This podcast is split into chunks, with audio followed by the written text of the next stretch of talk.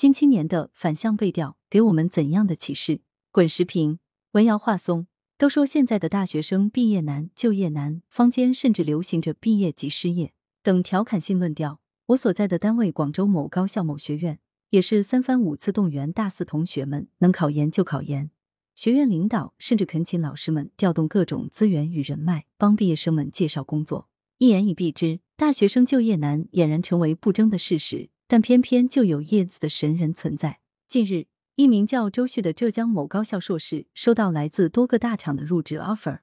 在同一众用人单位互选过程中，他自觉无甚压力。相反，凭借着前期对各意向企业所做的背调，在五家企业面试过程中，他平静的表达，基本上所有问题都在我的掌控之内。所谓反向背调，就是求职者主动对用人单位的工作环境、工作内容、薪酬情况、企业文化等，通过查询公开资料。询问师兄师姐或曾经实习过的同学，对用人单位进行摸底调查，以更全面了解用人单位的情况，为求职做准备。众所周知，近些年人才市场频频出现一种结构性不匹配、错配或不来电。一方面，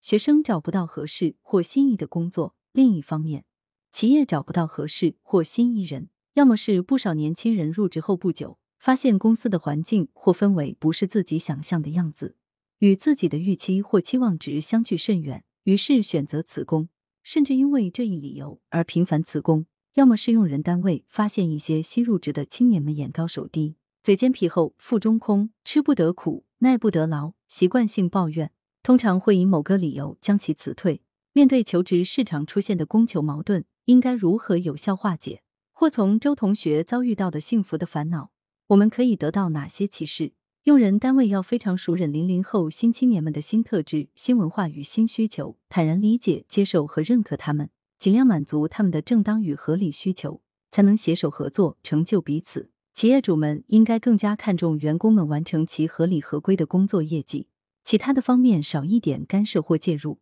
规章制度方面，尽量少一些条条框框，少一些不必要的例会，少一些加班加点，少一些不许、不准和严禁。多策划唱歌、跳舞、阅读、朗诵、生日派对、探望社区孤寡等集体活动；多举行篮球、羽毛球、乒乓球比赛或野外徒步等活动；多组织针对未婚青年的社交与联姻聚会。除了工作，用人单位还应该在生活两个字上下功夫，不断提高广大青年们的生活质量，提升他们的精气神，激发他们的工作与生活热情，让他们觉得这里是一个工作与生活可以兼顾的温暖的地方。让他们对单位产生认同感与归属感。广大零后新青年们要了解与认识自己，找准定位，为求职做好规划。满足新时代发展需求的大学生，绝不只是能读书会考试。只有那些了解时代背景、熟悉社会需求、具备良好公民素质、练就过硬的综合认知及实践能力的人，才能脱颖而出。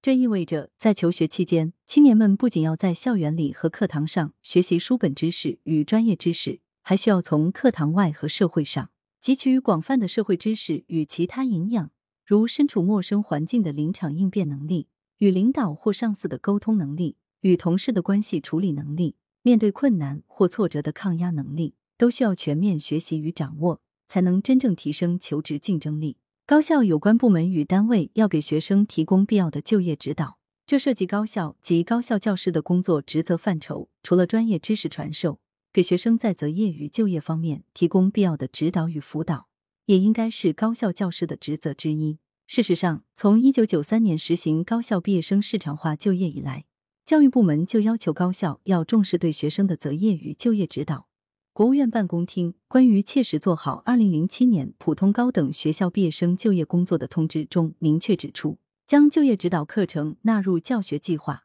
如果各大高校开展了相应的就业指导，针对全校学生开设了相关课程，大学毕业生就知道具体怎么分析就业环境、收集就业信息、分析自我、确定就业目标、制定择业计划、有序落实择业计划。这无疑有利于促进大学毕业生合理就业、多元就业与个性就业。作者是广州大学社会学系副教授。羊城晚报时评投稿邮箱：wbspycwb 点 com。来源：羊城晚报羊城派。责编：付明图，王俊杰。